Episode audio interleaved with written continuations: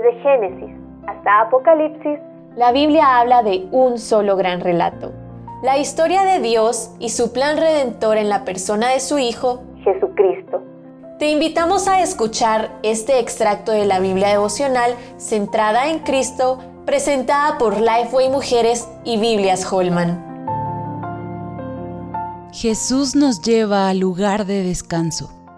Josué 21:44 Un concepto teológico importante en el libro de Josué es que Dios cumple sus promesas. No faltó palabra de todas las buenas promesas que Jehová había hecho. Todo se cumplió.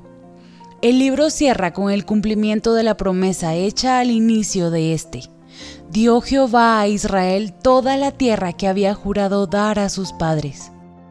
Después de andar 40 años por el desierto y la muerte de Moisés, Josué, personaje central del libro y cuyo nombre significa Dios es salvación, es comisionado para conducir a los israelitas en la conquista y la distribución de la tierra prometida.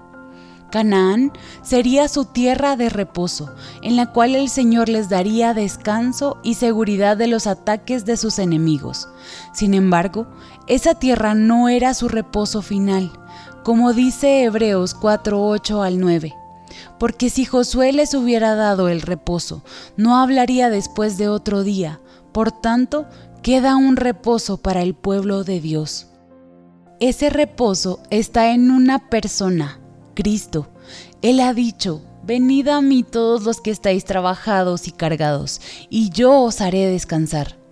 Él es nuestro refugio del acoso de Satanás y la condenación eterna, quien también provee descanso a nuestra conciencia de obras muertas y nos introducirá en el reposo eterno de Dios.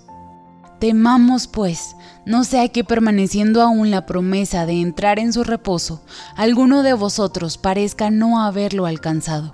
Porque también a nosotros se nos ha anunciado la buena nueva como a ellos, pero no les aprovechó el oír la palabra, por no ir acompañada de fe en los que la oyeron. Hebreos 4, 1 al 2. Nosotras hemos entrado en ese reposo por la fe. Jesucristo es nuestro único reposo.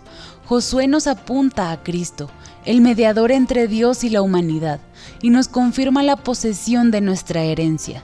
Él nos ofrece redención en su sangre, refugio del enemigo y seguridad eterna. Así que, cuando el enemigo te recuerde tus pecados pasados, no olvides que Cristo ya pagó por ellos.